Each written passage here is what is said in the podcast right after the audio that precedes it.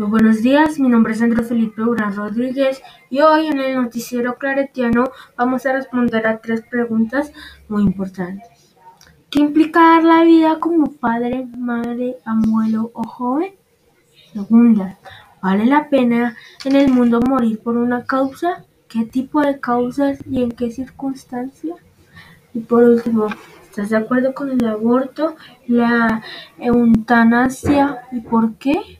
Esto es Claret contigo. Vamos allá. A nuestra primera pregunta, a la cual es ¿qué implica dar la vida como padre, madre, abuelo o joven? El padre, ser padre implica siempre proteger a tu familia sin importar qué, cuidar a tus hijos y nunca abandonar a tu familia cuando se presenten las ocasiones más difíciles. Y siempre apoyar a tus hijos en lo que sea.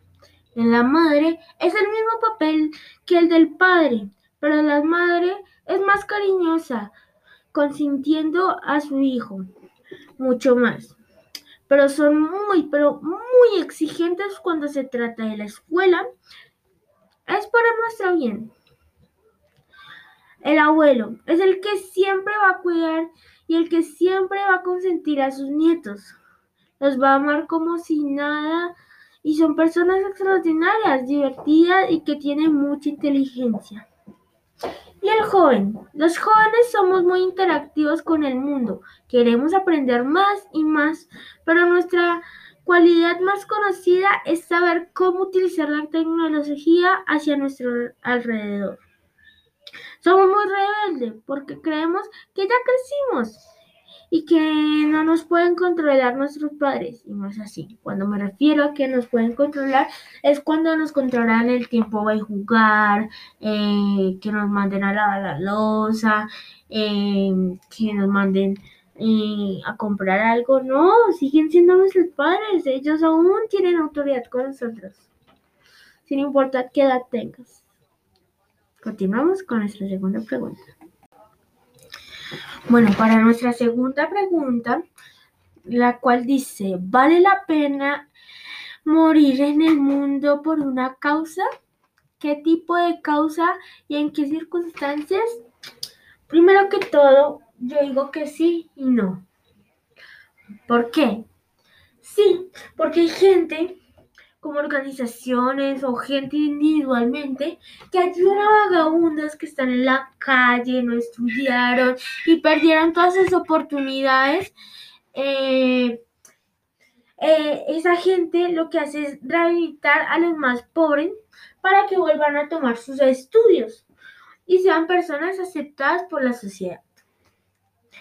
Y no porque hay, hay gente como los jóvenes, no digo todos, pero actualmente muchos, muchos jóvenes están tomando el vicio de la droga. Y no, así uno no debe morir, uno debe coger el camino correcto.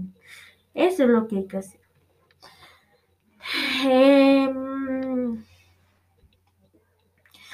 para cuando me dicen qué tipo de causas, pues yo digo causas buenas como eh, el respeto a los derechos de la mujer y el hombre, la libertad, el no consumo a las drogas, pero causas malas son matar a alguien, eh, violar a alguien, etc.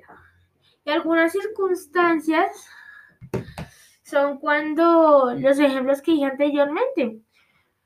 Pero una de las cosas, o de las circunstancias que más me enoja son de la FARC, porque están contratando a niños para que sean como unos trabajadores de 23 años que maten a sus familias además. Y eso no está bien.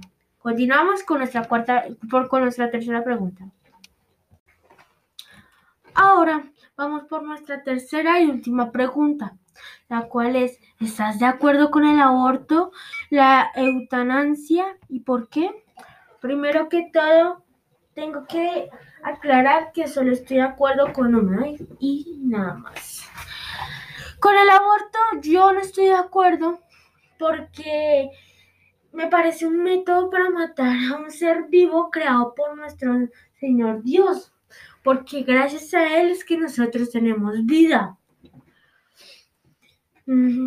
Yo el aborto lo veo como una forma de matar, asesinar a alguien, porque si dicen que un bebé siente dolor cuando está en los ocho meses de la mamá, pero igual es un ser vivo, tenemos que respetar sus derechos.